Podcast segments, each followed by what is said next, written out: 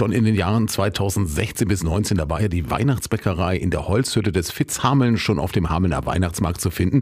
Und jetzt kehrt sie nach dreijähriger Corona-Pause wieder zurück. Die Aktion wird in Kooperation mit dem Backhaus Wegener durchgeführt und war damals schon großer Erfolg. So waren es im Jahr 2019 über die Weihnachtszeit insgesamt rund 1500 Teilnehmer, die mit dabei waren. Mit der Öffnung des Weihnachtsmarktes am 27. November werden auch in diesem Jahr wieder täglich Kekse gebacken und dekoriert.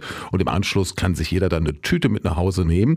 Nadine Heinrichs organisiert die Bäckerei und die freut sich schon auf eine Veranstaltung, die sowohl für Kinder als auch für Erwachsene gedacht ist.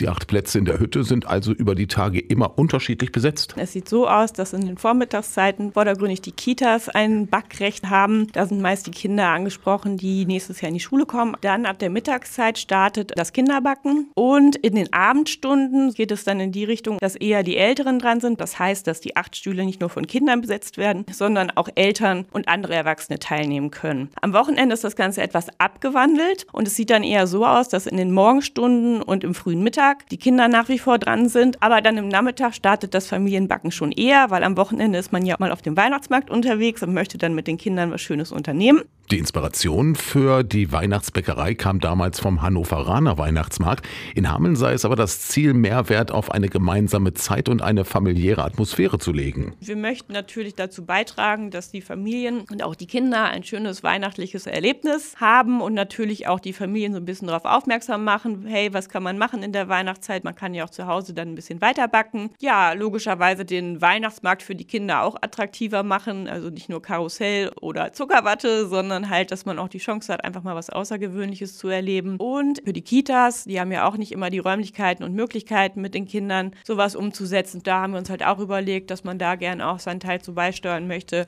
Heinrichs macht aber auch deutlich, dass das Projekt nur dank der Unterstützung von außen und im großen, fleißigen Team möglich sei.